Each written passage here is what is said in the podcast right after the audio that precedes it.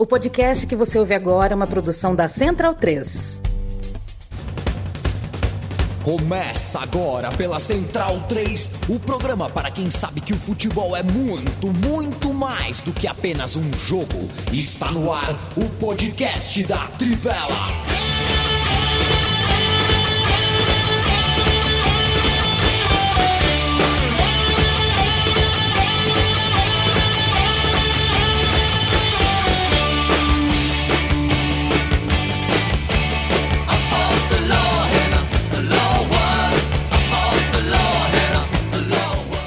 O Borussia Dortmund teve a chance de encostar novamente no Bayern de Munique, mas deixou escapar. O City, por outro lado, foi implacável e ficou mais próximo do Arsenal.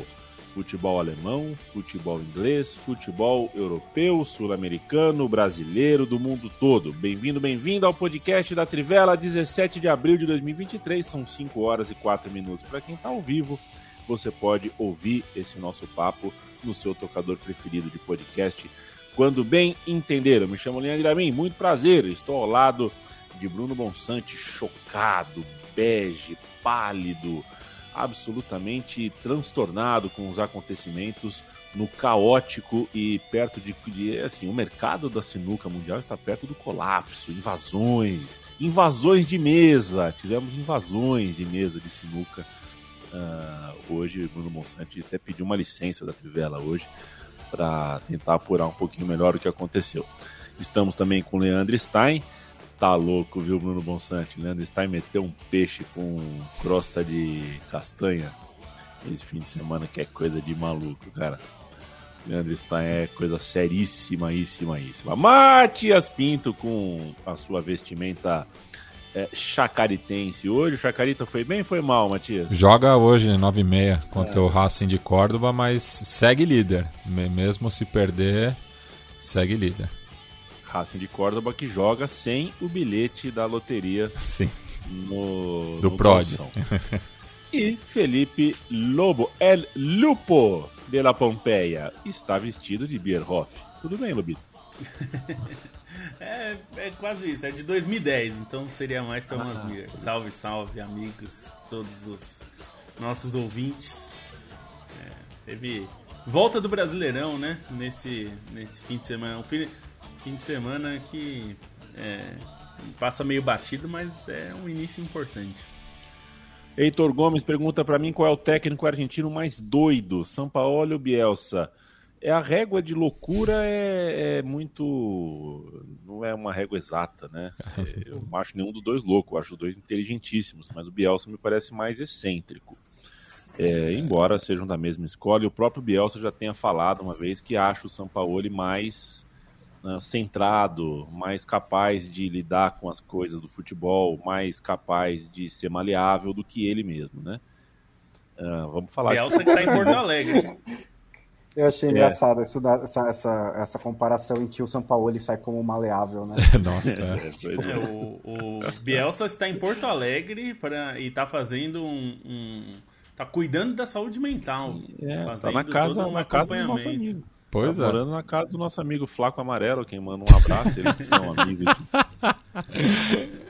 longa data. Recuperar, recuperar, tá... recuperar a saúde mental em Porto Alegre, pô. é.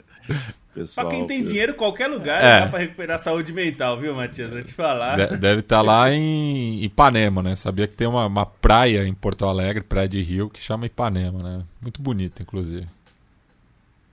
Sempre lembrando que trivela.com.br é um endereço para você ler o conteúdo da Trivela todo dia. capred.com.br barra Trivela é a loja, certo? Da Trivela, para você comprar itens, artigos da, da casa e apoia.se barra central 3 é o endereço da, do financiamento coletivo do estúdio da Central 3. Tudo bem, Leandro Stein? Como é que nós estamos? Tudo bem, tudo certo. E enfim, o peixe, eu fiz o peixe, o que, o que as redes sociais não mostram é a pessoa engasgando com uma espinha de peixe depois, né? Isso aí a, as redes sociais não mostram. Pô, teve isso, mas bom, pelo menos você tinha uma Baden-Baden Wise que você gostou muito, que eu tô sabendo também. Tô por dentro, Leandro, tá? tô por dentro. Ô, meu senhor e minha senhora que ouve o podcast da Trivela deve ter acompanhado no fim de semana que começou a contenda nacional de clubes de primeira divisão da República Federativa do Brasil. Felipe Lobo, qual é o seu destaque? A gente tem os quatro cariocas vencendo, por exemplo, a gente tem Fla-Flu com é, placares elásticos, a gente tem o Palmeiras, atual campeão, confirmando o, o, o favoritismo que tinha contra o Cuiabá e vencendo em casa. A gente tem, na minha concepção, um bom jogo em Caxias entre Grêmio e Santos e outras cositas mais. Quero o seu destaque. É, é isso. Acho que vale destacar é, esse bom início. Eu, eu, gostei bastante do Vasco e Atlético Mineiro e Vasco, na verdade, né, em BH. Achei um jogo bem divertido. É, gostei da ideia também do Sport TV de fixar uma, uma faixa de sábado para passar o jogo, porque era um pouco caótico, né, nos últimos anos. Todo jogo às nove da noite vai passar no Sport TV. Acho que é bom saber disso de antemão, né? É, vai ser sábado 19 horas e domingo 18h30. É, e tem essa novidade que eu achei bem legal e agora e estragou a minha visão, que é ver o jogo em 4K. o jogo das 9 da noite de sábado foi transmitido em 4K. É muito raro, né? Não sei se o, o, o nossos, nossos ouvintes sabem. Transmissão em 4K é uma raridade no mundo. É, só acontece em Copa do Mundo e Olimpíada, e nos Estados Unidos, por exemplo, aconteceu no Super Bowl. Mas é muito raro, tem várias questões técnicas envolvidas que é bem difícil de fazer uma transmissão em 4K.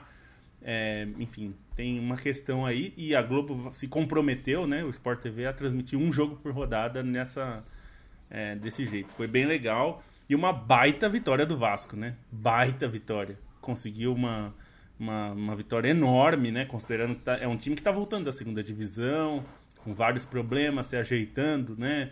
E fez um jogaço. Andrei, é, que muita gente estranhou, né? Aparecer na seleção e tal. É um jogador da seleção sub-20, fez uma partidaça.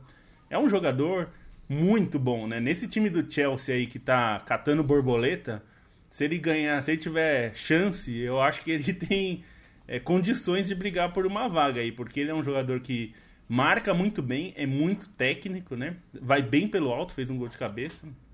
Muito, muito interessante o jogo. E excelente atuação do Léo Príncipe, do, do Léo Príncipe, Léo Príncipe é o lateral, do Léo Jardim, goleiro do Vasco, que foi muito bem.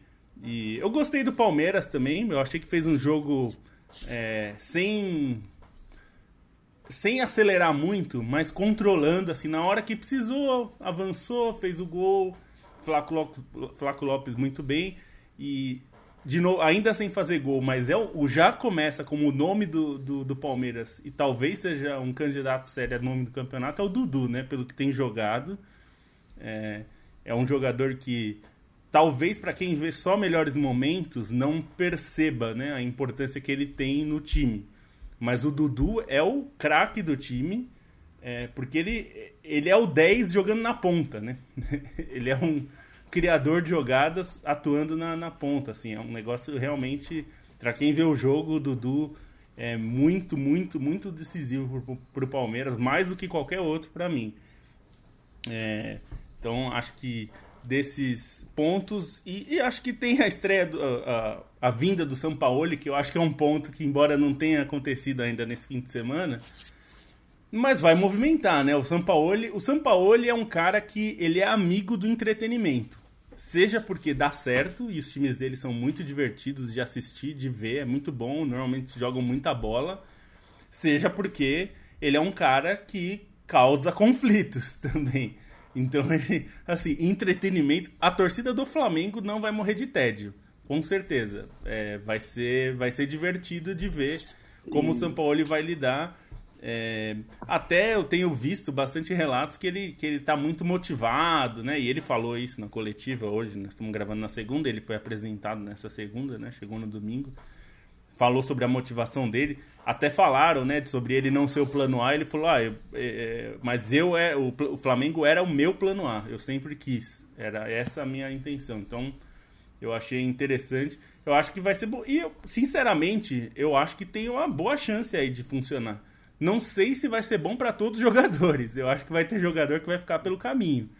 É, porque eu acho difícil manter aquilo que o Dorival vinha fazendo, com todos aqueles jogadores jogando, é, alguém vai sobrar.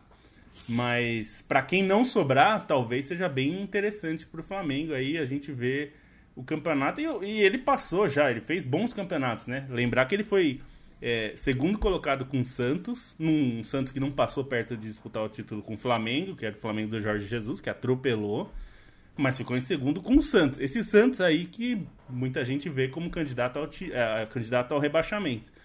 É, era um Santos que também não era grandes coisas, né?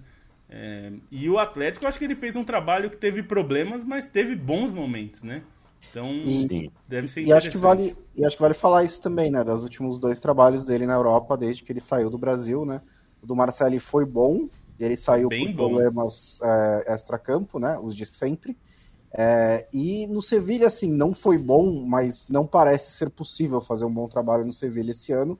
Três treinadores já tentaram, né? O Mendilibar está começando agora e está até conseguindo alguns resultados aí, mas é, o Lopetegui saiu no começo da temporada, é uma temporada complicada do Sevilha, então acho que não vale de regra para E a primeira dele no Sevilha foi ótima, né? A primeira dele do Sevilha foi ótima, é, que também, né, se pegar assim, desde essa temporada do Sevilha, que veio depois do Chile, é, tem o trabalho ruim na Argentina e tem essa volta ao Sevilha que não foi tão boa assim. O resto, e o Atlético Mineiro também poderia ter sido melhor, mas é, mas é, é, os trabalhos ruins também tem coisas boas ali, mas acho que ele emplacou mais bons trabalhos. Então não é um técnico também que volta para o Brasil em uma fase necessariamente. Eu acho que o Sevilha não é uma régua para avaliar se o São Paulo está em boa ou não fase, mas no Marcelo ele foi muito bem. E mais importante Flamengo. do que ser a primeira escolha é ser a última, né? E o Flamengo também sofreu sofreu um tanto com o São Paulo, né? Tomou goleada na época da Universidade de Chile, que foi um jogo que serviu até para apresentar aquela campanha é, de lá o que ganhou a Copa Sul-Americana. Depois no Santos teve os 4 a 0 do, do finzinho do Brasileiro de 2019 ali, que foi a despedida do São Paulo. E depois teve goleada com o Atlético Mineiro, que foi o jogo que, que derrubou o Domenech Torrente.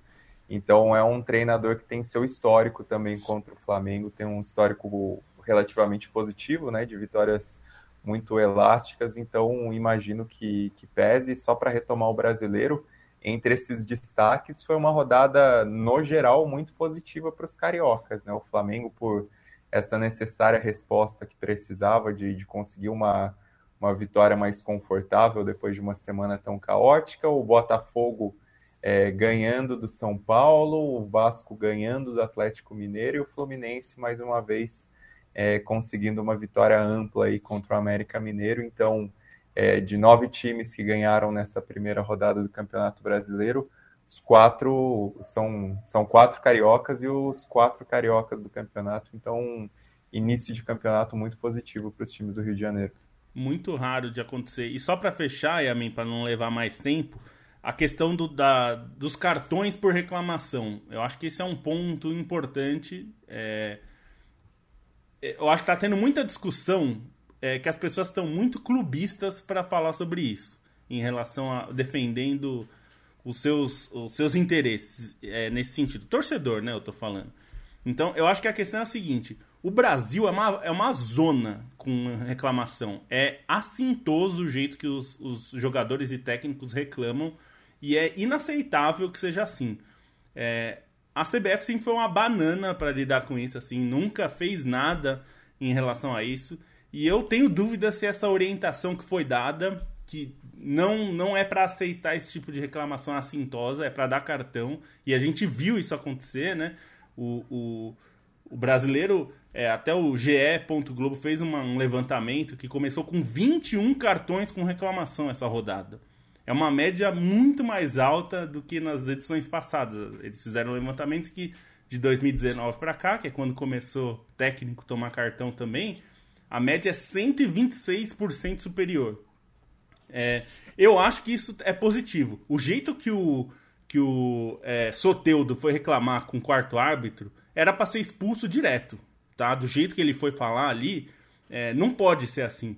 O jeito que o Gabigol foi atrás do árbitro é, pra to tomou amarelo também. É, o Solteiro foi expulso porque tomou o segundo cartão amarelo depois da reclamação, né? Uma, fez uma falta dura lá e foi expulso. Uma expulsão burra, inclusive. É, o Gabigol tomou cartão porque reclamou, que é um grande reclamão também, hein? É, o Roger Guedes, ele faz o gol, depois o Daronco vai revisar, ele corre atrás do juiz. Não tem condição disso. Ele tomou um cartão, um cartão burro ainda, porque o, o Daronco foi revisar para dar o gol para ele, né? Quer dizer, é, e aí tem o caso do Abel, que eu acho que é o que mais repercutiu, do Abel Ferreira. É, ele foi expulso, e aí muita gente vai falar, ah, quero ver fazer isso com todos. A questão é essa. É, eu não sei se vai, vai continuar fazendo. Mas as reclamações, como o seu Mano Menezes costuma fazer, e como Abel Ferreira costuma fazer, vários outros também, mas é que esses dois, eles, eles têm estratégia para isso, né? Assim, é, eles fazem sistematicamente.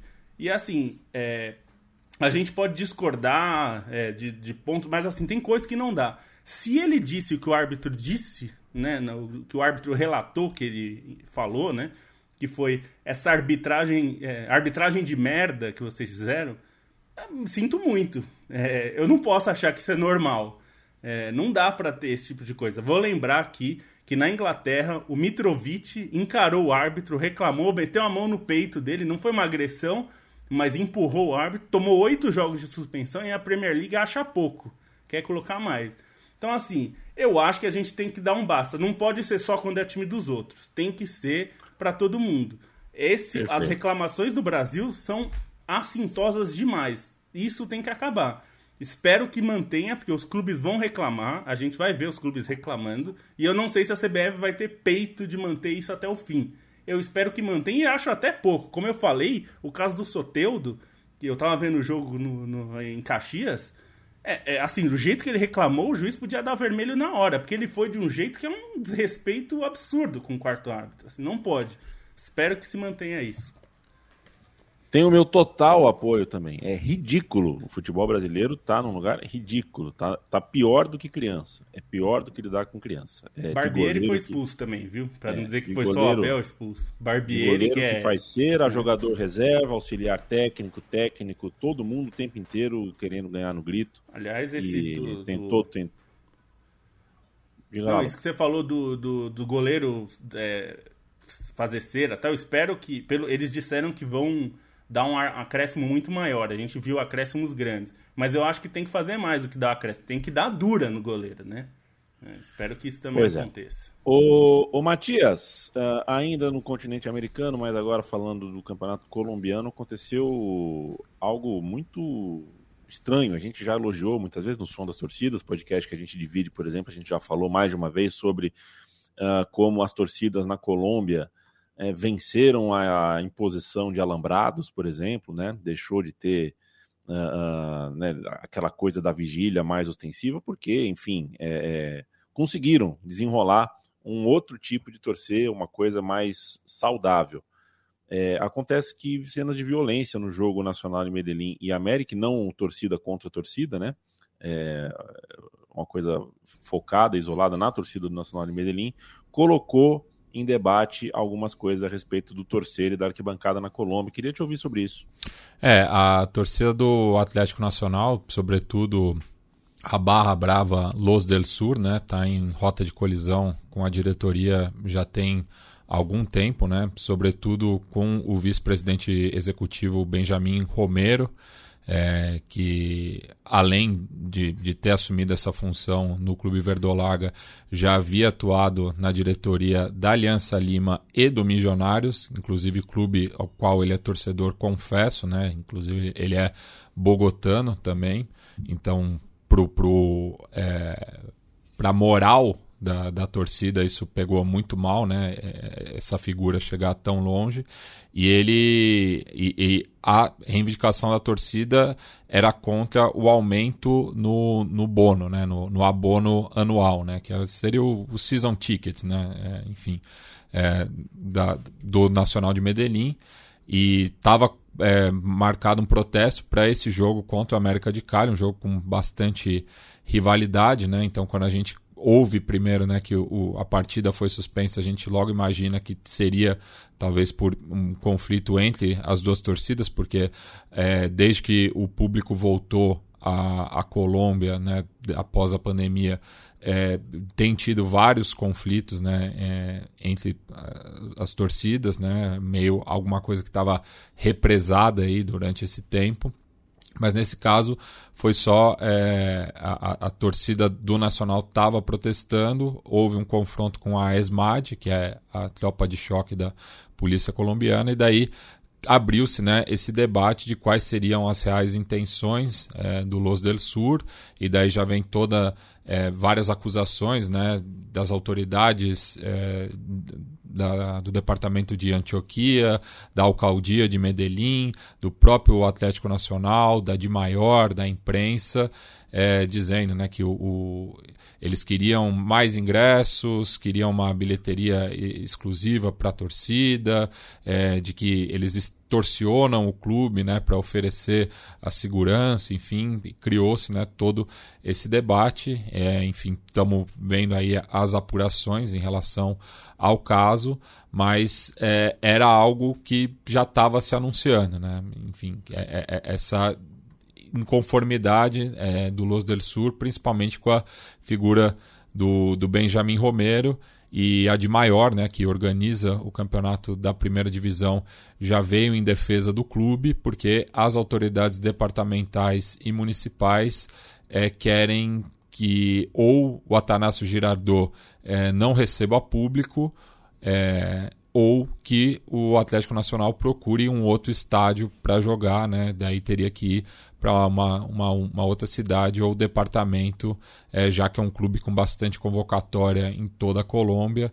É, então tá se discutindo tudo isso, né? Então a gente segue de olho aqui, né, para ver esses desdobramentos e fica aqui a, a recomendação do STT na bancada 20, é, no qual a gente trata do barrismo social, né, esse movimento das barra bravas colombianas se entenderem como movimentos sociais, no qual a gente recebe o Felipe Pipe Munhoz, que é uma das lideranças do Los del Sur e que ele acabou sendo bastante requisitado ontem, né? Foi entrevistado, enfim, por diversos meios é, de comunicação e mostrando né, os pontos da torcida e nas imagens né, do, dos distúrbios ele aparece ali tentando acalmar a situação.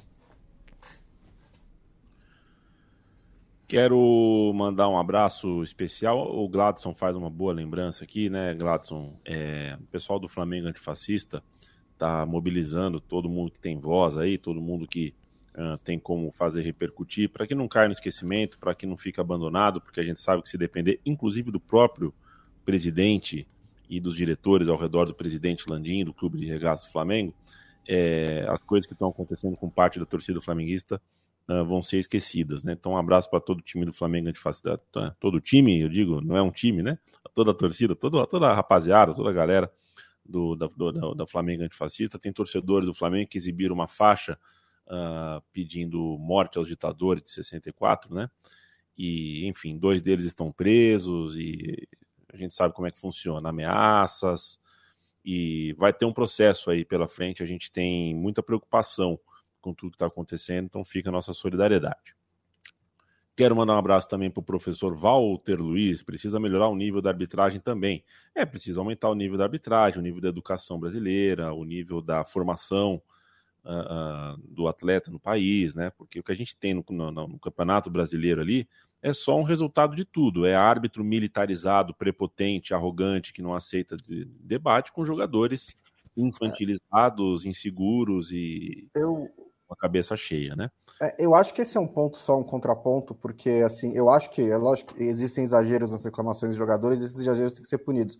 Eu só fico com medo em dar para o árbitro é, muita liberdade em definir o que é uma reclamação assintosa e dar cartão amarelo por causa disso, porque os árbitros do Brasil têm surtos de autoridade.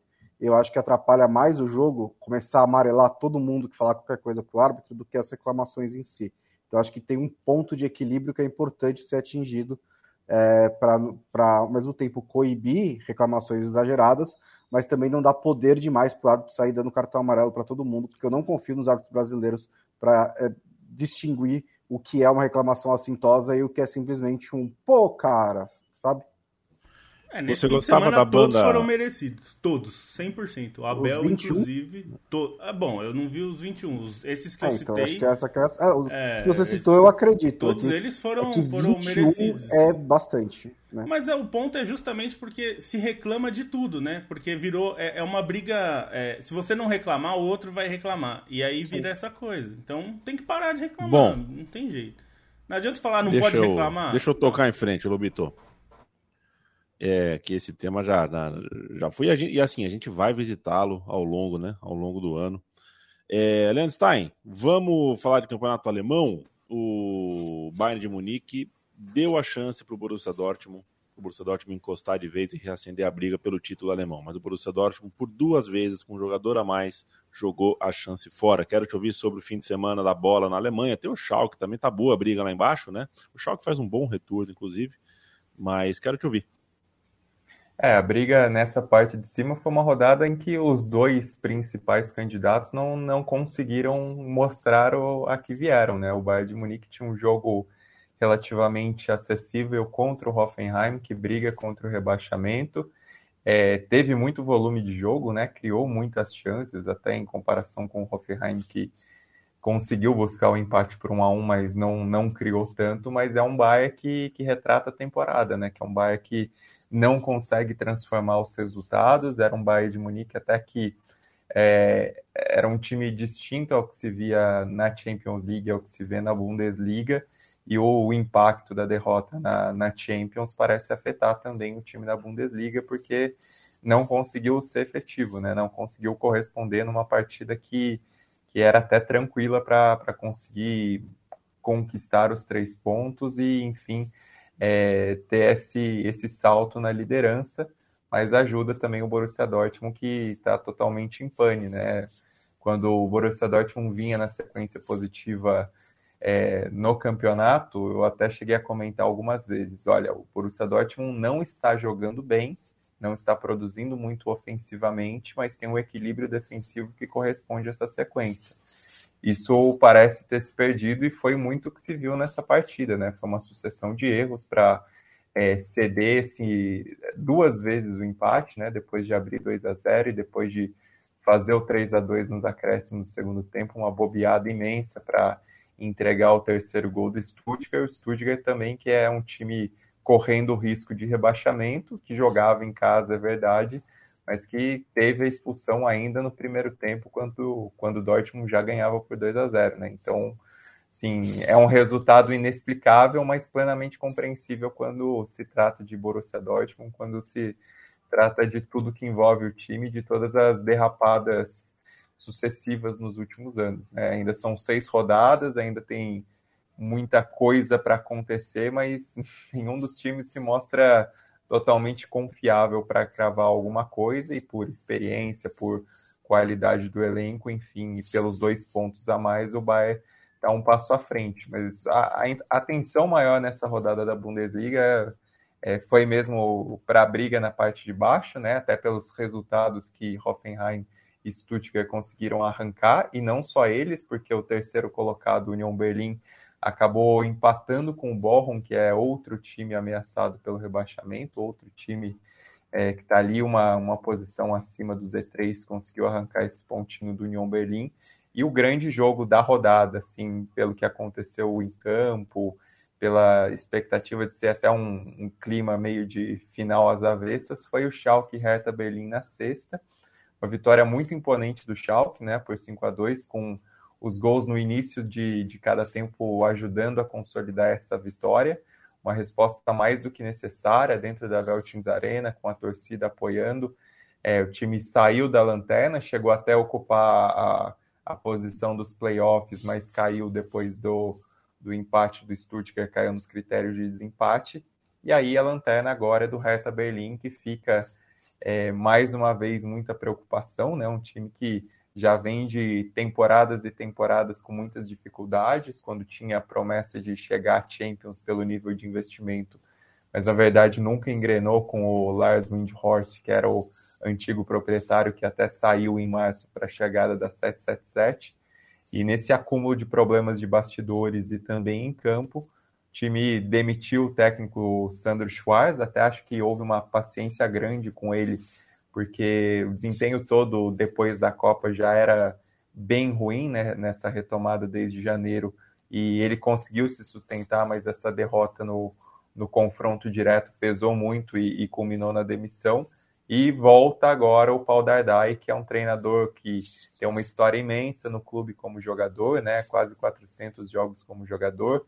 Como treinador, teve uma passagem longa de 2015 a 2019, evitando o rebaixamento quando chegou em 2015.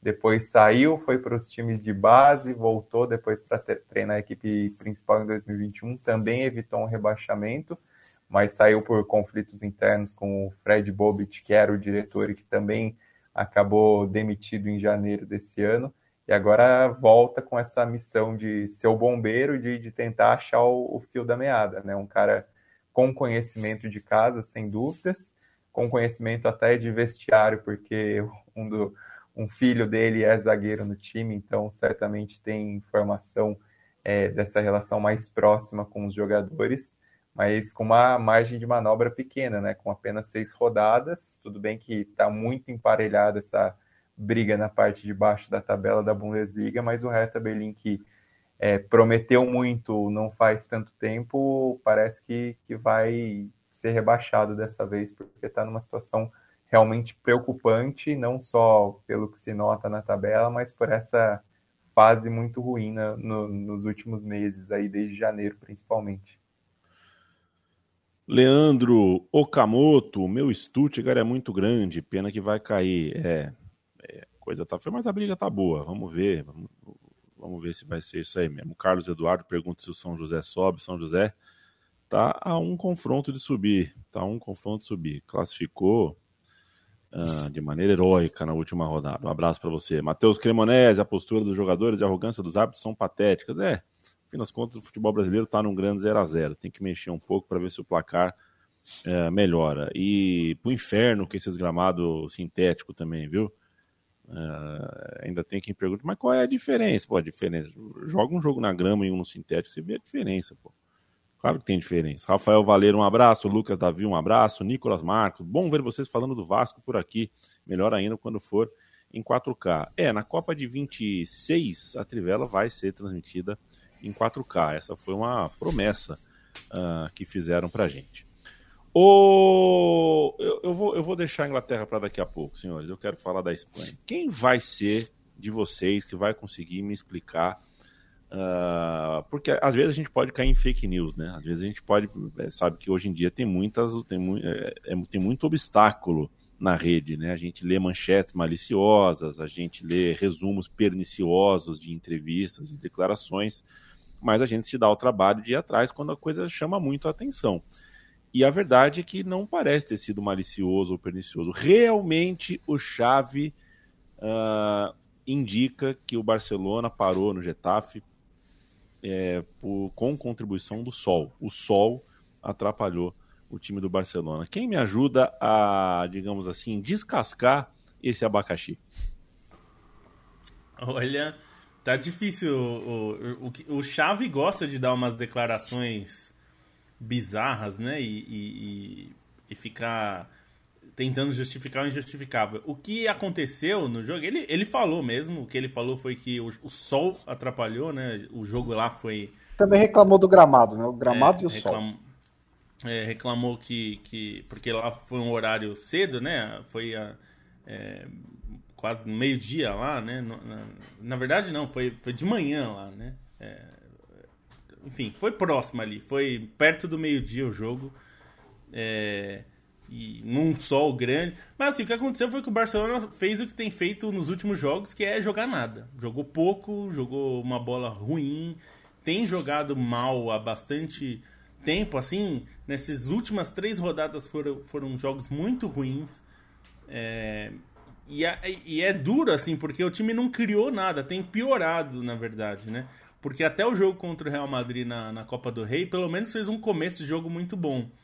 Não foi o que aconteceu dessa vez, assim, foi um jogo que não teve praticamente nada, assim, de, de a ser destacado. O time acabou é, jogando muito mal mesmo. e acho que o Chave, eu acho que é preocupante não para o campeonato, porque vai ganhar o campeonato com um pé nas costas, a diferença é muito grande, mas pensando o que, que vai ser desse time, né? Porque é, o time teve muitos problemas essa temporada, né? Assim, o Real Madrid teve é, uma instabilidade muito grande no, no, na, em La Liga e aí não brigou pelo título. Mas assim, não é que o Barcelona vai ganhar é, com pé nas costas em pontos porque jogou uma bola muito superior também, né? Então, eu acho que o mais preocupante é isso. E o Xavi gosta dessa, desse tipo de declaração. O Diego Simeone, até umas semanas atrás, deu uma espetada nele, né? Porque falou: é, tem gente que aí falava sobre posse de bola, time ofensivo e tá ganhando na defesa, né? Que é o Barcelona tem a melhor defesa do campeonato. Não toma gol. Também não faz muitos. Tem ganhado quase sempre os jogos que ganha por contagem baixa.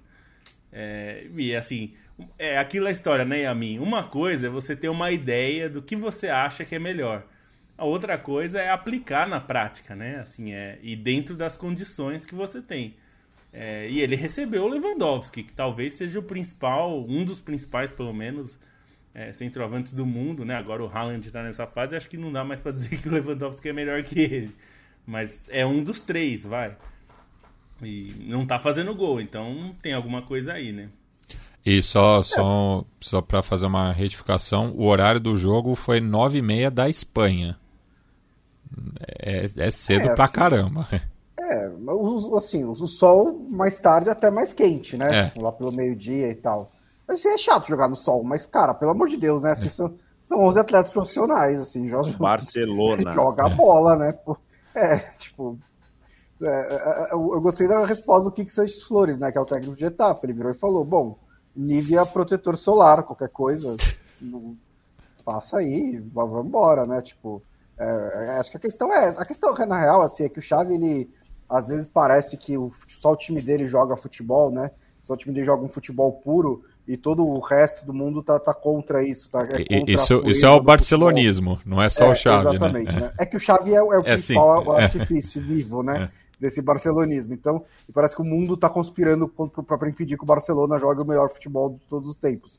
Só que, assim, é, com o jogo contra o Real Madrid, que ele tomou 4 a 0 foi à noite. Então, não, não sei o que aconteceu naquele jogo. Tava muito e... escuro. É. É, e só para falar, o Real Madrid ganhou por 2 a 0 mas que amasso que foi o jogo, né? O jogo foi, assim, a, a quantidade de, de ocasiões que o Real Madrid criou, a maneira como amassou o Cádiz, meteu bola na trave e tudo, foi não foi só um aquecimento para Champions, né? O time acabou fazendo todo esse amasso. E a rodada teve dois jogos muito interessantes, um na briga por Copas Europeias, que foi o Derby Basco, né, com o Atlético Bilbao numa sequência boa, mas é um time que tem oscilado demais nessa temporada, conseguiu ganhar por 2 a 0 da Real Sociedad. Dois gols do Iñaki Williams, convido quem não viu para assistir o segundo, porque ele afunda o Remiro, o goleiro, com um chute no alto da meta que, que foi muito bonito. E uma grande atuação também do Nai Simon. E na parte de baixo, um duelo entre dois times de muita tradição com riscos. Mas o Sevilha ganhou do Valência por 2 a 0. O Sevilha conseguiu abrir aí já uma diferença de oito pontos em relação à zona do rebaixamento, bem mais tranquilo, né? A troca de treinador para o Mendilibar deu mais sustentação para o Sevilha, até por ser um treinador que, que pensa um pouco mais nesse jogo defensivo em si do que o São Paulo, ele talvez fosse um treinador melhor para o momento do Sevilha, e o Valência que volta a ficar num, numa sequência de, de jejum, né? O Barra até tinha conseguido algumas vitórias para sair da zona de rebaixamento, mas vai se afundando com 27 pontos, já está três pontos de sair do, do Z3, também por uma derrota na rodada anterior para o Almeria. Então, uma situação do Valência aí, que, que é outro clube, né? Que já vinha é, fazendo campanhas ruins, já vinha flertando com muitos problemas, mas o desastre chamado Peter Lin essa temporada parece irreversível pelo que se nota na tabela. Manda um abraço para o Wanderson, que vai ouvir o nosso podcast na Central do Brasil, hein? Veja você, Igor. É, concordo com você, mas acho que até para desculpa esfarrapada a gente tem que ter um, né? O Chave realmente me chocou. Phil Borba me pergunta: Just Fontaine ou Túlio The Wonder? Maravilha, Just Fontaine. Aí você é brincadeira, é. hein? Com todo respeito ao Túlio, que adoro o Túlio, mas pô, né? Uh, o Vitor Marques, salve Quaresminhas, deixando a Bebeta para procrastinar meu TCC. Qual é o tema do seu TCC, Vitor Marques? Uh, um abraço carinhoso para você. Vamos agora, vai, Bruno Bonsante, vamos falar de futebol hum. inglês. Vamos. É... É, porque assim, o Arsenal de novo, né? O Arsenal de novo estava na frente do placar. Parece que os 90 minutos uh, se tornaram muito grandes para a expectativa e deu uma pesada na perna. De novo, o Arsenal tinha os três pontos no bolso, caíram dois, ficou um.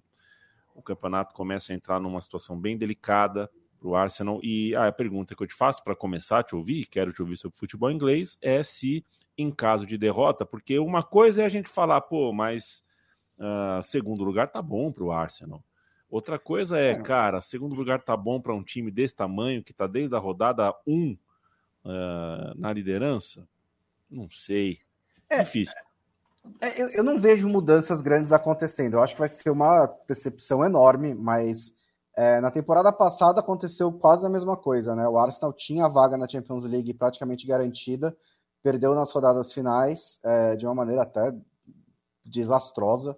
Foi ultrapassado pelo Tottenham e o Mikel Arteta ficou. Eu acho que a direção do Arsenal no momento é, consegue separar as coisas, né? Entender o que foi acima da expectativa e qual que era a realidade desse time nessa temporada, que era se classificar para a Champions League, conseguiu com muito, muito louvor. Sem falar que existe uma questão um pouco mais é, sistêmica em relação ao que acontece com o Arsenal, que é a exigência de ser campeão inglês, né, hoje em dia, por causa do Manchester City. Eu acho que a gente pode debater é, os meios que chegaram até lá, se foi doping financeiro ou não foi, se foi dentro das regras ou não foi, eu acho que não, mas não importa nesse momento. O Manchester City tem uma combinação de é, orçamento, poder financeiro e excelência que torna muito, muito difícil brigar pelo título, né? É, o Liverpool conseguiu acompanhar dois anos, conseguiu ganhar um ano com muita folga e praticamente depois de cada uma dessas temporadas o time estourou e começou a próxima temporada sem conseguir andar. É, eu acho que isso pesa principalmente no mental, porque o Arsenal ainda caminha para fazer uma temporada de mais de 90 pontos. Isso, na maioria das, da, da história do campeonato inglês, seria um aproveitamento mais do que suficiente para ser campeão. O problema é que com o City, às vezes não é. E aí é, fica esse peso de que qualquer erro pode custar o título. E é muito, muito difícil jogar semana após semana desse jeito. Né? Empatar em Enfield, mesmo tendo abrindo 2 a 0 é um bom resultado, mas parece um desastre, porque o, o, o City encosta, e o City encosta. E o City, nesse momento, tem essa aura de time irresistível, de um time que, se você deixar embalar, não vai, é, não vai ser alcançado. E talvez isso seja verdade, porque o City está embalando e já está encostando no Arsenal. O City vai receber o Arsenal no Emirates Stadium, é, no, no Etihad Stadium, é, já até pelo é, acho que pelo saldo de gols, é, pelo saldo de gols ele provavelmente passaria com uma vitória de qualquer, de qualquer jeito. Agora pode até abrir pontos. É, o jogo a menos que o City é contra o Brighton, que é um dos bons times do campeonato inglês, mas não tem tanto sucesso assim com, contra o City, é, mesmo na época do Graham Potter, né, tem que ver agora com o Deserbe. O Deserbe já teve bons jogos contra o Guardiola, mas também já levou umas pancadas, então é um jogo que o City também poderia muito bem ganhar, e é, o, o, a pressão fica grande, né? E, e acho que é, é, é, é eu, eu, eu tenho ressalvas em criticar o Arsenal se perder esse jogo, por esse, se perder esse título, por esses dois motivos. O primeiro, pela questão, pelo contexto né, de, do que virou o campeonato inglês nesse momento, e segundo, porque não era a hora, né? Não era agora para o Arsenal ser campeão, e acho que tem uma fundação muito boa nesse time. Acho que eles fizeram muita coisa certa nos últimos anos, que até passou passados despercebidos por mim. É, eu, eu, realmente não achava que o Arsenal estava no caminho certo, mas nessa temporada mostrou que estão, mostrou que está. É, e acho que brigar pelo título com o Manchester City é um resultado bom mesmo de, de qualquer maneira, né? Mesmo se acabar perdendo no fim. É, faz tempo que o Arsenal não briga pelo título, não é só não é campeão, né? Que não, não briga de fato pelo título do campeonato inglês. E acho que essa temporada é positiva nesse sentido de qualquer maneira. É, no resto das brigas, né, principalmente pela Champions League, o Newcastle ficou um pouco para trás do, Manchester United, vale ficar de olho no Aston Villa, né? É meio que por baixo do radar aí, o Aston Villa do Naemery embalou e fez, conseguiu um grande, grande resultado. Do que? Do Dibu também, do Dibu Martinez, conseguiu um grande resultado contra o Newcastle, que agora ficou alguns pontos para trás do, do, Manchester United, do, do, do Manchester United, que está em terceiro lugar com 59 pontos, o Newcastle com 56. O Liverpool está ganhando do Leeds por 6 a 1 faltando 3 minutos. Eu acho que vai vencer, eu ainda não tenho muita certeza que essa temporada ganha. É, mas aí vai ficar a 10 pontos do Newcastle. O Tottenham tá, 9 tá caindo pontos. pelas tabelas e não sei como o Tottenham consegue continuar. O Tottenham não conseguiu, não, não ganha dois, não ganhou três jogos seguidos nessa temporada e parece que passou o campeonato inteiro em quarto lugar. Agora não sai do quinto lugar, mesmo também não conseguindo ganhar, mas ainda tá ali na briga. E tem o Brighton, que tá vivíssimo nessa briga também, né? É assim, é uma questão. Ali é uma questão de recursos, se vai ter recursos para brigar até o fim. Mas em pontuação, se ganhar o jogo a menos, tá a quatro pontos São... do Newcastle. É, tem, tá, tem dois jogos a menos que Tottenham é. Aston Villa, pode ser o quinto colocado e, se, e ficaria a é, quatro pontos do Newcastle. Então tá muito, muito vivo na briga. O trabalho do Deserbe é excepcional. Mas é, essa briga tá, tá, tá, aberta. Eu ainda acho que o Newcastle caminha para ser quarto colocado. Isso seria um pouco, pela história da temporada, seria estranho o Newcastle não conseguir essa vaga na Champions League. Mas a gente já viu isso recentemente, por exemplo, com o Leicester também, né? Que encaixou duas boas temporadas, parecia claramente ia ficar na, na em quarto lugar e acabou caindo para quinto. Vamos ver se o Newcastle consegue manter essa vaga. E o Brighton que enfrenta. E só para ressaltar no, nesse jogo do Brighton contra o Chelsea, que gol que foi do Enciso, né? Nossa, pegou uma bola na veia de fora da área.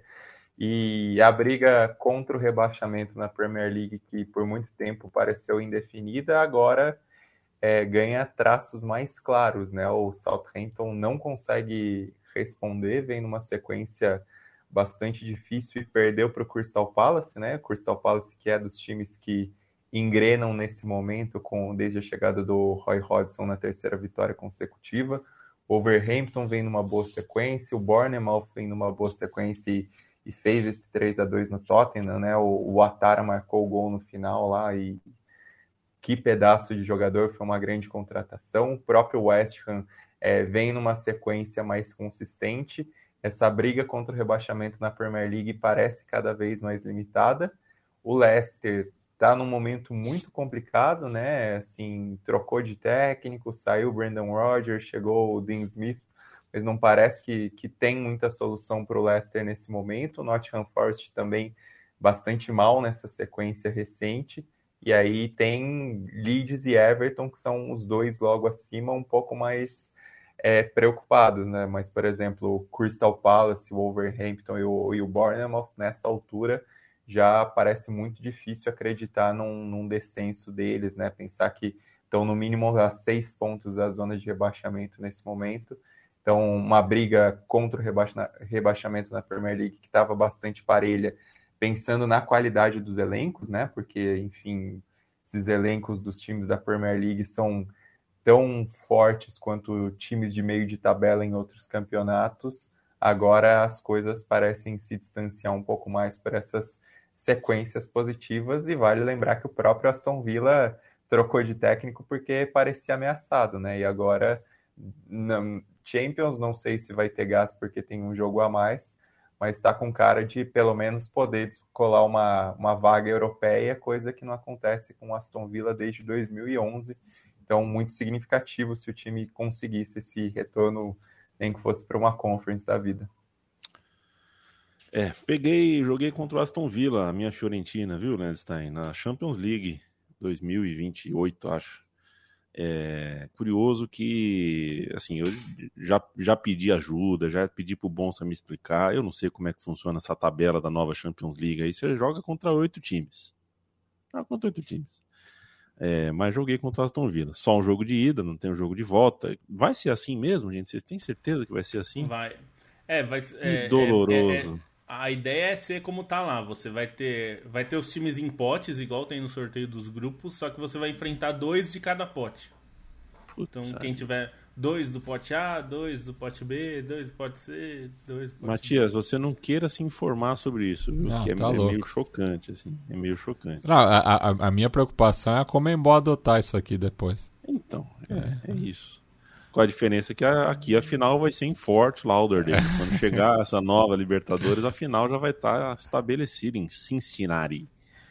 É, um abraço pro Brenner, né? O Brenner que tá, tá pra sair do Cincinnati. Não ouvi Vai- pra Udinese. parece que- Pra Udinese? É. Ah, tá bom, pelo menos. Pelo menos tá no, no, no, no, no cálcio, né? Porque se for pra jogar Major League Soccer, vamos jogar no, num spa, né? Num lugar legal, né? respeito, ah, o Cincinnati não dá pra jogar. O Cara, o Brenner pra mim é bom de bola, cara. O Brenner tem muito pra evoluir. Cincinnati não dá, cara. José Pereira, salve meus amigos. Tá rolando uma treta institucional entre Madrid e Barcelona por conta das declarações do clube catalão ligando os madrilenhos ao regime. É, tem também a questão que o, o- o- nessa fatídica entrevista aí da- do Barcelona, né, conferência de imprensa, ah, houve depoimento de que ah, há 70 anos é, o Real Madrid é beneficiado pela arbitragem, né? É, tá meio, meio, meio sacal, né? Um debate, um debate falado aí, a conversa no microfone. Não tá nada, não tá nada salutar. Tá um Chernobylzinho em, em Barcelona. Mas Fizeram que falta até videozinho, viu? É, o pessoal marcou a gente aqui, não deu pra ver ainda, mas tem até vídeo, assim. O Real Madrid postou uma resposta de mais de quatro minutos. Sentiu, né? Pois é, o Real Madrid, que não só pelo, pelo Ancelotti, mas o Real Madrid virou um time.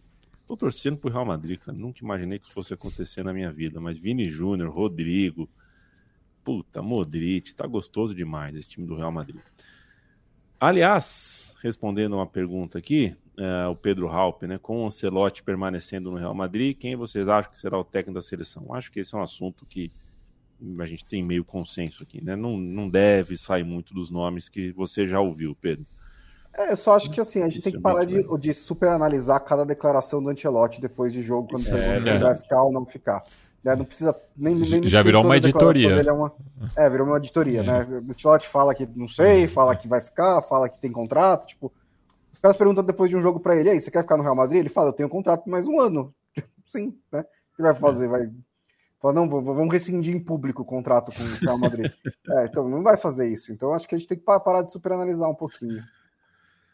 Pois é, e, é, esperemos. E aí, se é Diniz, se é Jorge Jesus, se é Abel, é, aí, enfim, é- vai ser tudo no detalhe.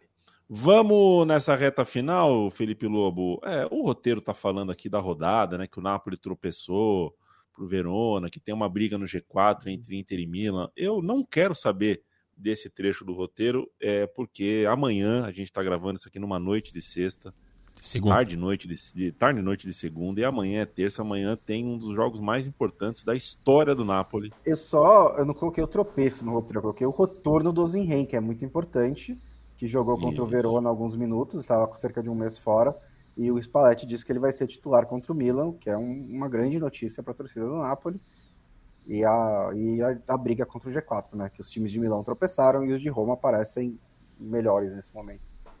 O bom Sacito Ozyman acho que a pergunta está feita Felipe Lobo com a volta dele a possível volta dele o quanto cresce esse espetacular confronto entre Napoli e Milan dessa terça-feira tem também a Inter de Milão ah, brigando no outro dia mas acho que o grande jogo é esse Ah, cresce muito a chance. Eu acho que esse é o dos confrontos da Champions, esse é o que tem mais chance de ser de ter uma reviravolta, né, de o, o vencedor do primeiro jogo não avançar. É, porque é um, é um jogo muito equilibrado, a vitória foi bem apertada no primeiro jogo, num jogo que o Napoli em vários momentos foi melhor, né? É difícil dizer que foi melhor no jogo inteiro, mas é, foi em trechos foi melhor e o Ozenheim faz muita diferença, principalmente considerando que no primeiro jogo jogou sem centroavante, né? Jogou, não teve o, o Giovanni Simeone também, que é um jogador importante. Então é, é, uma, é um duelo que promete bastante, é, deve ser interessante. É, a, a, a grande questão pro, pro Napoli é, nesse momento é como vai estar a torcida, né? Porque tem nesse momento tem uma disputa da torcida com, com a administração, né? Do, do, do Aurélio de Laure- de Laurentiis, porque fizeram um protesto no fim de semana contra o preço dos ingressos. É, tem sido um protesto constante ali, as, as organizadas, vai, o equivalente organizadas do Napoli estão em pé de guerra com o De Laurentiis faz tempo. Se a gente lembrar, não era só com o De Laurentiis, era, era com o Spalletti também, é que o Spalletti está fazendo o que está fazendo, mas no final da temporada passada roubaram o carro do Spalletti. É, espero que devolvam, né, se ele entregar o título, assim. É, dizendo que eles carro, só ó. devolveriam o carro se ele saísse do clube, né? E ele não saiu, o time vai ser campeão italiano com ele. Promessa é promessa. É, e, enfim. Então, acho que... E o Spalletti, isso... Pra você ter uma ideia de como isso virou uma questão, na coletiva de imprensa do Spalletti, depois do jogo contra o Verona, né, empatou 0 a 0 é, ele falou: olha, se a torcida quiser, vier pra, quiser vir pro estádio protestar, é melhor não vir. Então tá nesse, nesse, nesse embate. Ele não falou exatamente com essas palavras, porque ele falou evidentemente em italiano, mas ele disse: olha, a gente vai precisar da arquibancada. Se vier, se, se a torcida vier para fazer isso, ele falou: eu vou embora, porque o é, que, que, eu, que eu vou fazer aqui? Se a torcida não ajudar a gente em casa, não tem muito o que fazer. Então, é, a gente precisa ver como vai estar tá isso. Porque numa situação normal, é, o, estádio vai ferver e vai ajudar o Napoli num jogo duríssimo contra o Milan, né? Por tudo que tem sido. Por ser um jogo que vale semifinal, por ser contra o Milan que recentemente meteu 4 a 0 nesse mesmo estádio, Diego Armando Maradona, é, por ter vencido o primeiro jogo num duelo que né? Parecia que o Napoli poderia vencer, inclusive o jogo de ida, e tudo isso é importante. É que a briga, o, o curioso da briga de G4 é que o Milan tropeçou, né? Empatou é, é, fora de casa com o Torino e o, a Inter perdeu em casa do Monza. E, e assim, esses dois, é, eu vou arriscar aqui dizer que nenhum dos dois vai ser campeão, nem o Milan nem a Inter. Mesmo que os dois passem, eu acho muito difícil vencer quem for do outro lado. Claro que tem uma chance, não é que é impossível, mas eu não apostaria que nenhum deles vai ganhar. E existe uma grande chance de um dos dois, ou talvez até os dois, ficarem fora da Champions. É, nesse momento há uma briga entre os dois, porque a Lazio e a Roma já abriram uma certa distância. É, então a gente provavelmente vai ver os dois times da capital na Champions, o que é bem legal, né? Para o campeonato italiano. E um dos times de Milão pode ser Pode ser que a gente tenha uma semifinal com o clássico de Milão e com um dos dois fora da Champions. Inclusive, existe uma conversa aí, a mim, que se a Inter conseguir não passar, depois de ter ganhado de 2 a 0 em Lisboa, o, o Simone Inzaghi nem, nem, nem volta pro vestiário depois do jogo. É, a conversa tá nesse louco. nível. É, que eles, assim, ele vai ficar até o fim da temporada desde que chegue na semifinal da Champions.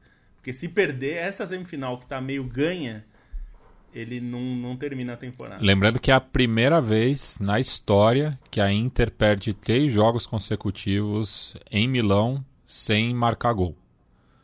Tipo, já, já conseguiu um, um feito é. e tanto, é, de acordo com os nossos amigos da Cautiopédia, né? Que é, é tem um das... podcast aqui. É uma das temporadas que mais, é, mais tem derrotas né, da Inter no, nos últimos anos. Já chegou em 11 derrotas, é bastante. Eu, é, eu não sei em que pé que tá o novo estádio de Milão. Tá, tá, tá rodando, gente, essa conversa? Tá uma tá briga. No... É... Tá uma briga. Ah, né? vá. o projeto foi aprovado. O problema é que existe a, a burocracia italiana é bem difícil de lidar. Ah, o prefeito, o prefeito da cidade quer que fique o estádio. É, do jeito que está, só que aí, enfim, a, a briga é que os clubes acham que não dá para manter do jeito que está, porque o custo dele é muito alto para manter e tudo mais. Eles querem um estádio que renda dinheiro e não que sugue dinheiro, né? E é, Isso é importante. E aí, assim, hoje, o, o pé que está nesse momento é o seguinte, a mim, os dois clubes talvez façam projetos diferentes, um, cada ah, um em um lugar.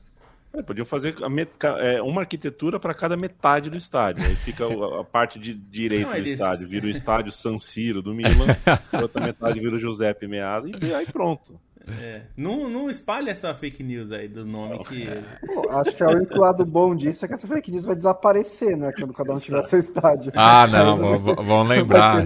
Que, que no antigo não, estádio é... de Milão. Quando... O, mais, o, mais, maluco é que assim, os dois times estão em acordo sobre o novo estádio, né? Estavam em acordo, só que Sob o nome também? Tanta, é, é, até o nome ia ser lá, né? A, a catedral. E só que por causa da burocracia talvez não seja. E tem uma questão agora premente que é a, a candidatura italiana à Eurocopa, né? É, a Itália quer sediar a Eurocopa em 2032, então o estádio tem que estar tá pronto até lá. Só que para estar tá pronto, precisa começar a fazer. Para começar a fazer, precisa estar tá aprovado o projeto, né? Então, assim, os clubes aprovaram, a prefeitura não aprovou direito, não adianta só a prefeitura aprovar, tem os legislativos. Então, Eu assim, gosto... no fim, tá difícil. Esse é, esse é o ponto. Perfeito, eu gosto muito do, do. Eu fiz essa pergunta porque poderia ser, né? Assim, claro que eu, eu prefiro, não, falo abertamente que eu prefiro o Napoli na semifinal, mas um Inter contra Milan na semifinal, saideira do San Siro, tipo, termina o jogo, demole o estádio, assim, ia ser muito louco. Tipo, saideira do San Siro, acabou o jogo. Não, não, não, não, não, não, tem, não tem como ser melhor, né? Tipo, é, é, é, é, é o ápice do estádio, né? Tipo... Exato. Seria... Pelo menos não, não tem a regra do gol fora agora, né? Porque é. lembremos que na final de 2003 teve o 0x0 1x1 passou o Milan porque era o, era o visitante quando teve 1 a 1 E depois até mudaram essa regra, né? É, teve a, a, Copa do Brasil. Mesmo... É. A Copa do Brasil de 2006, né? Final Vasco e Flamengo. Claro que não precisou do saldo qualificado, mas estava valendo. É. É que é o seguinte, né, Matias? O ser humano descobre uma maneira de cortar a árvore para fazer um papel. Depois descobre uma maneira de apertar a tecla e virar palavra. Depois inventa a impressora. Aí a impressora imprime o papel que está escrito. A impressora está cada vez mais difícil, inclusive, viu? Tá, de imprimir. Verdade. E aí, esse papel que o ser humano fez tudo isso, inventou tudo isso para ter esse papel, o ser humano não consegue mais desenrolar nada na conversa porque esse papel impede que ele converse. E aí foi o que aconteceu aí, né? Pô, era só trocar uma ideia, gente. Senta as pessoas, fala, galera, vamos pôr a cabeça na consciência, é Milan contra Inter. É... Não tem gol fora, gente. Mas não, tá o regulamento, o papel, PPP, que não pode. Linda foto, por sinal, né, do Materazzi com o Rui Costa, ah, assim, assistindo a, o protesto da torcida. Uma das grandes fotos aí da bola. Se você não, procura, não, não conhece, vai no Google, você vai escrever Materazzi e Rui Costa, com certeza é, é vai a primeira busca. Eu tenho um quadro dessa, dessa, dessa foto. Ô, louco. Então ah, é. você vê, veja a foto no Google e mande um e-mail para felipelobo.trivela.com.br com a, a, nota que você dá para a foto. Só isso. Não precisa dar oi nem tchau. Só, Assunto, só foto, Assunto, derby foto de Milão, anota embaixo. Ai, ai. Juan Pablo, um abraço. Ele quer saber se o São Paulo no Flamengo vai virar. Não sei, acho possível. O problema é que, na minha concepção, o Flamengo mais precisa, Juan Pablo, é de um técnico que passe dois anos no clube, três anos no clube. O Flamengo precisa de alguém que, que fique. E o São Paulo ele não parece ser uma pessoa que fica nos lugares. É, Nicolas Hoffman ainda tem salvação para o Leicester? Essa eu vou deixar para o Leandro Stein responder junto com o Thiago com o destaque final. Beijo, companheiro. Beijo. Acho que não, viu? Gosto muito do Leicester, tenho muita simpatia pelo clube, mas está numa espiral de resultados aí que está muito difícil de acreditar. E um destaque final é a vitória nada tão surpreendente, né? A vitória do, do PSG sobre o LAN, mas era um jogo muito importante na, na briga ali pelas primeiras colocações é, da Ligue 1, a maneira como o PSG vinha perdendo fôlego nas últimas semanas e o LAN era justamente um dos times que tentavam se aproximar, mas uma vitória consolida mais a liderança do, do PSG e, e, afasta qualquer tipo de ameaça, né? Se o PSG perde, ia ficar uma diferença de três pontos, agora está uma diferença de nove pontos em relação ao LA, de oito pontos em relação ao Olympique de Marseille. Então, se existia alguma esperança de reviravolta no campeonato francês, ela parece ter ido pelo ralo com esse resultado, mas nada tão inesperado. Inesperado é o Lan fazer uma campanha tão boa, né? Já por mais que desde o início da temporada a gente já falasse para prestar atenção pelas boas contratações do time, essa terceira colocação e essa possível volta é, à Champions League depois de duas décadas é muito importante para o clube que tem uma das torcidas mais fanáticas e mais legais da França. Valeu, gente, até quinta. Beijo, Matias. Quinta-feira a gente volta para falar de Libertadores, rodada cheia de Libertadores. A rodada 2, particularmente, coloca cabeças de chave jogando em casa contra os times mais fracos dos grupos. Já não é o primeiro ano que a segunda rodada da Libertadores é a que mais tem cascata, assim. É, isso já é uma dica KTO para você que nos ouve. Beijo, e, companheiro. E bem, ainda na América do Sul, um destaque rápido aqui da Superliga Argentina, né? Tivemos o clássico de Avejaneda, que terminou empatado com um pênalti bizarríssimo marcado para o Racing, porque a falta foi fora da área e com VAR e tudo, é inadmissível né, que esse lance tenha continuado. O Independente que estreava o, o Russo Zelinski né, no, no, comando técnico, ele que teve uma breve passagem pelo Nacional depois de sair do Estudiantes após as quartas de final da Libertadores do ano passado. O River Plate cada vez mais líder, né? Ganhou também com um gol bizarro nos acréscimos lá no estádio Marcelo Bielsa. Abriu seis pontos de diferença para o São Lourenço, que apenas empatou sem gols contra o Tajeres no Mário Kempis. É isso, até quinta-feira. Quando começamos o podcast da Trivela de hoje, é, o Liverpool venceu o Leeds por 2 a 1 acabou 6 a 1 Trivela pé quente. Beijo, Bruninho. Beijo. Esse livro foi muito estranho, né? 7 a 0 6 a 1 9 a 0 6 a 1 e aí perde o próximo jogo de 1 a 0 né? Vamos ver se isso vai acontecer de novo. Até quinta-feira. Eu não sei se eu te pergunto sobre Effenberg, sobre Zig, sobre Mehmet Scholl, é, já que comecei falando com você sobre Bierhoff, mas a Alemanha já teve timaços, aços, aços, né? Felipe muito bonita a tua camisa. Agora, olhando melhor, de fato, essa é a camisa que fez o Maradona perder o rumo de casa na África do Sul. Camisetaça. Viva a Alemanha, companheiro. Beijo. É, é a camisa de 2010, a camisa que o Podolski, o Miller, né? O Ozil, recém-aposentado, jogaram. Foi, foi legal. E mas você sabe que eu já, eu já contei aqui, uma das razões de eu gostar da Inter é porque a minha primeira Copa foi de 90, que era Lothar Matthaus, foi o grande craque, né? Era o camisa 10 da Alemanha, com a camisa que eu acho que é a mais bonita da história das Copas do Mundo. Eu adoro aquela camisa da Alemanha. E ele jogava na Inter, né? Então, é, eu falei, onde eu vou assistir esse, esse cara jogar, né? Aí era na Inter. Então, é. É, era, é, um, é uma ligação que eu tenho com o futebol alemão. Aí até quinta-feira, que a gente vai falar muito de Champions, e aí já com classificados, né? Exato. Se Deus quiser, ele há de querer, estaremos aqui na quinta-feira. E o Matias Pinto, viu, Felipe Lobo? Matias Pinto, que não gosta muito do velho Sarsfield, ele fala que a torcida do velho Sarsfield não é presente e tal. É, um dia ele falou que se tem um jogador que não pode nunca jogar no velho Sarsfield é o Lotar Matheus. Porque o estádio nunca lota. Beijo, até quinta-feira.